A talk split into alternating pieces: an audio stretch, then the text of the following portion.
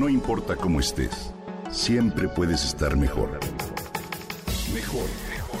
Con Vargas.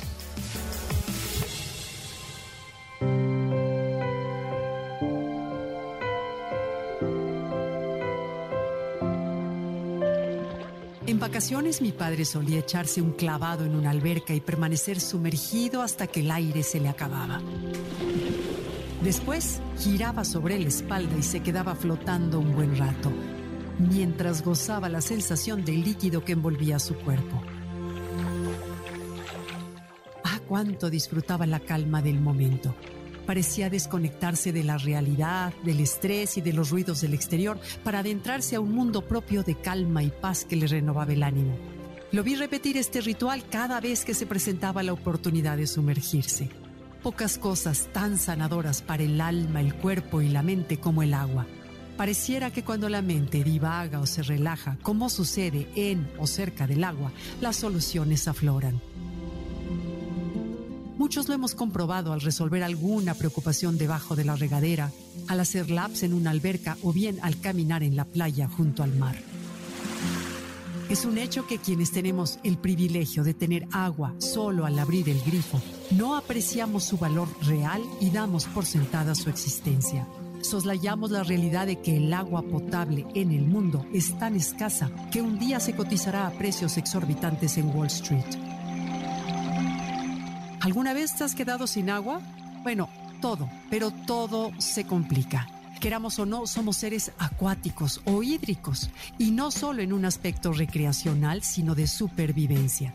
El agua da origen a todo, es el elemento más importante para la salud y la vida dentro del cuerpo y en el planeta Tierra. Para sobrevivir es importante ser conscientes de las reservas de agua en el planeta.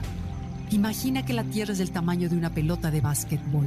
Ahora imagina que el agua que contiene es del tamaño de una pelota de ping-pong y que el agua dulce de la que los seres humanos podemos disponer hoy en día es del tamaño de un grano de maíz. Sí, así de pequeña es la reserva de agua dulce y limpia en el planeta, de acuerdo con el Instituto Geológico y Minero de Estados Unidos.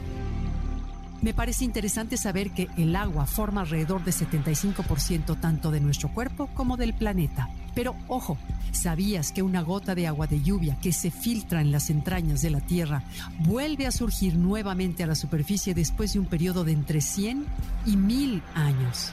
Eso significa que estamos en riesgo de que ese líquido vital deje de ser renovable debido a la explotación y contaminación que hemos producido de la poquísima agua dulce y potable que nos queda.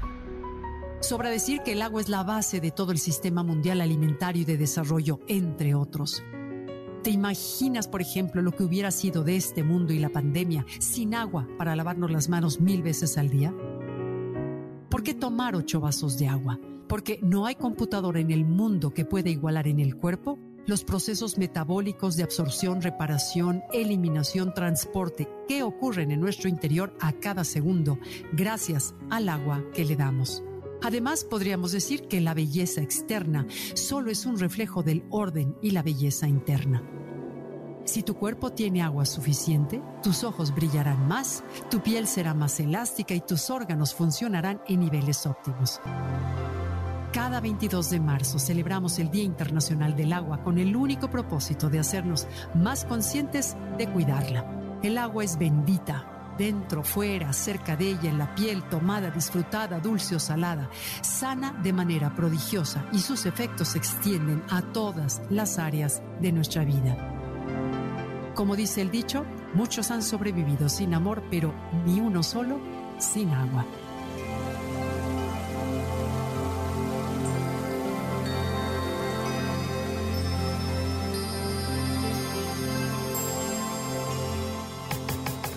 Comenta y comparte a través de Twitter. No importa cómo estés, siempre puedes estar mejor. Mejor, mejor, mejor. Con Gaby Vargas.